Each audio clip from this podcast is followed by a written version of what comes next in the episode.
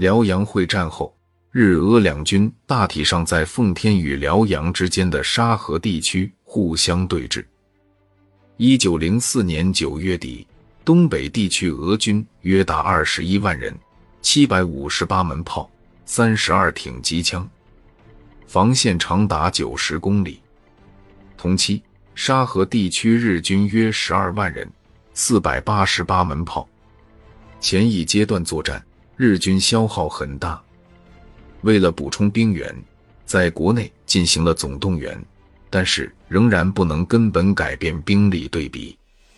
在这种情况下，日方决定在沙河地区转入防御，等待第三军尽快从旅顺解脱出来，北上增援。同样。库罗帕特金虽然拥有相对兵力优势，也不急于发动反攻，仍然是依托既设阵地，等待日军进攻。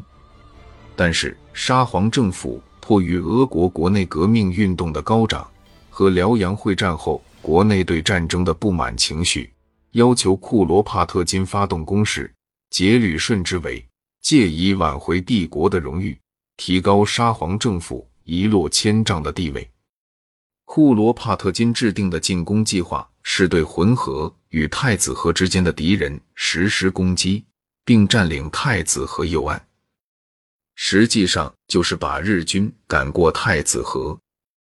俄军分为左右两个集团，左翼三个军由施塔克尔堡指挥，向本西湖方向实施主攻。该方向是山地。右翼两个军由比尔德林格指挥。缓慢地向沙河方向前进，任务是把主攻方向的敌人吸引过来。另外，以三个军作为预备队，左右两个集团的进攻正面共五十公里，总的进攻速度每昼夜不超过五公里。这个计划的主攻方向指向山地，然而俄军没有进行山地战的准备，特别是缺少山炮。更糟的是。俄方进攻的准备工作不隐蔽，被日方发觉。日本间谍活跃于俄军后方，加上日方从俄国军官尸体身上搜出作战计划，完全丧失了突然性。日军统帅大山元帅决定将计就计，首先利用对俄军不利的山地地形，以防御战消耗疲惫俄军，然后投入新锐力量，转入进攻。猛攻俄军中央和右翼，一举歼灭东北俄军主力。一九零四年十月八日，俄军东部兵团由七十三个步兵营和三十四个骑兵连组成，来到日军右翼，从该地区可以攻击日军第一军一侧。一九零四年十月九日，由四十五个步兵营和十八个骑兵连组成的部队。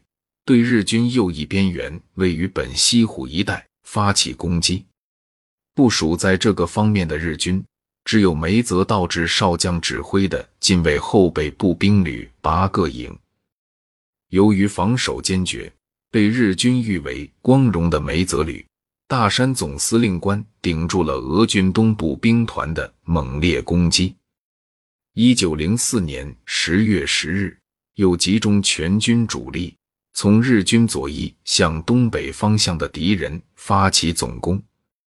这次进攻因为与猛插俄军右翼的骑兵第二旅旅长咸院公在人亲王相配合，结果俄军不得不于一九零四年十月十二日开始全面退却。日军立即利用这一有利时机转入进攻。日军这一行动导致一系列激烈的遭遇战。在某些情况下，遭遇战不仅昼间进行，而且夜间也进行。夜战中，双方都不使用炮兵，部队以密集队形投入攻击，士兵胳膊挨胳膊。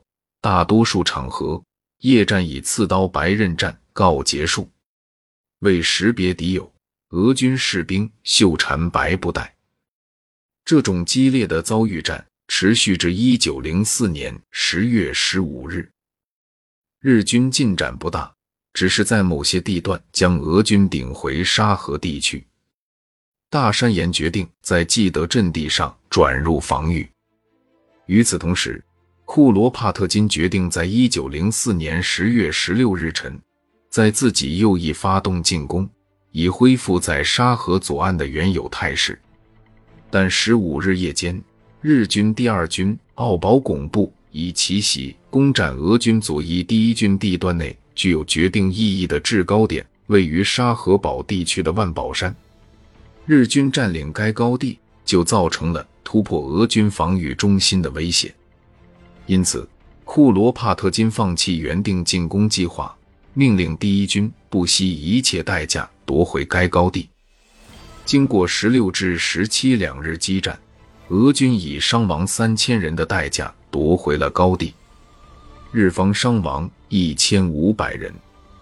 双方各自巩固既得阵地，加修工事，互相对峙，偶尔出动侦察部队或进行炮击。这种情况一直持续到一九零五年一月奉天会战为止。